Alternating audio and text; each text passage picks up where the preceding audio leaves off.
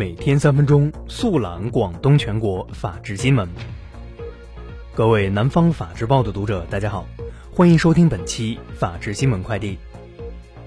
今天是二零一九年九月二十六号，星期四，农历八月二十八。以下是广东法治新闻。国庆假期中，出行高峰预计从九月三十号下午五时开始出现，十月五号下午开始逐渐出现返程高峰。在省道安办九月二十五号举行的新闻发布会上，交警提醒广大出行者错峰出行。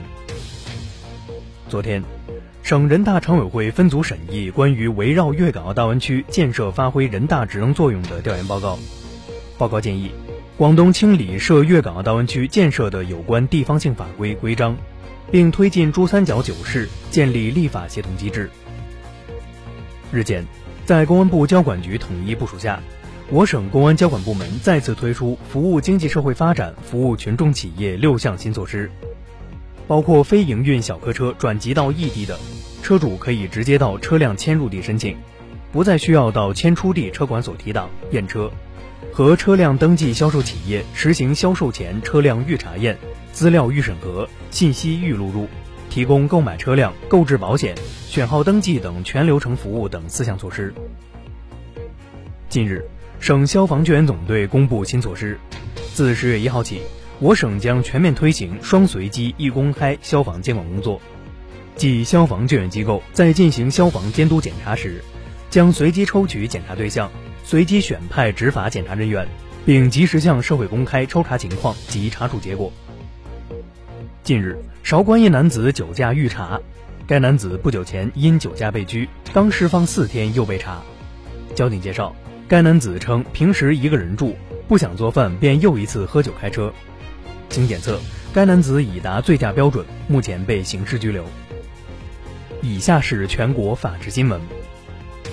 九月二十五号，湖南省公安厅兑现举报黑恶势力犯罪奖励，对十八名举报人发放奖励金额共计二十六万元，包括孝兴大兵在内的八人到现场领奖。此前，大兵曾实名举报王中和涉黑犯罪团伙。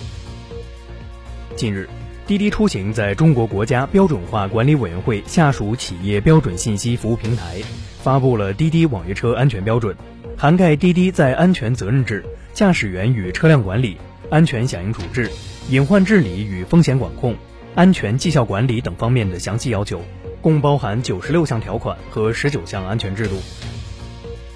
九月二十三号，湖北武汉，一大妈乘厦门航空因太闷将飞机安全门打开。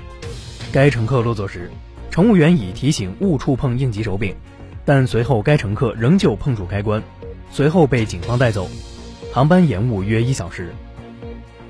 近日，山西大同，一十岁男童双手握着汽车方向盘，以一百二十公里每小时的速度行驶在高速上的视频在网上传播。经查，系男童父亲抱着孩子开车，出于虚荣，母亲专门避开孩子背后的父亲进行拍摄。民警对驾驶员处一百元罚款，记两分。日前，苏州常熟警方接到报警称有人跳河轻生，民警搜寻时，一名浑身湿透的男子走来，承认自己就是轻生的人。据了解，男子是河南来苏州的务工人员，三十多岁，单身。由于生活压力大，就有了轻生的念头。下水后想到自己是独生子，又游上岸。目前，该男子已被父母接回家。近日，黑龙江集贤县，一头野猪闯进一家 KTV 乱窜，把唱歌的一对男女吓得逃出包厢。所幸，服务员及时将野猪困住。为确保安全，民警最终将这头二百四十七斤重的野猪击毙。以上就是本期法治新闻快递的全部内容，感谢您的收听，我们下期节目再见。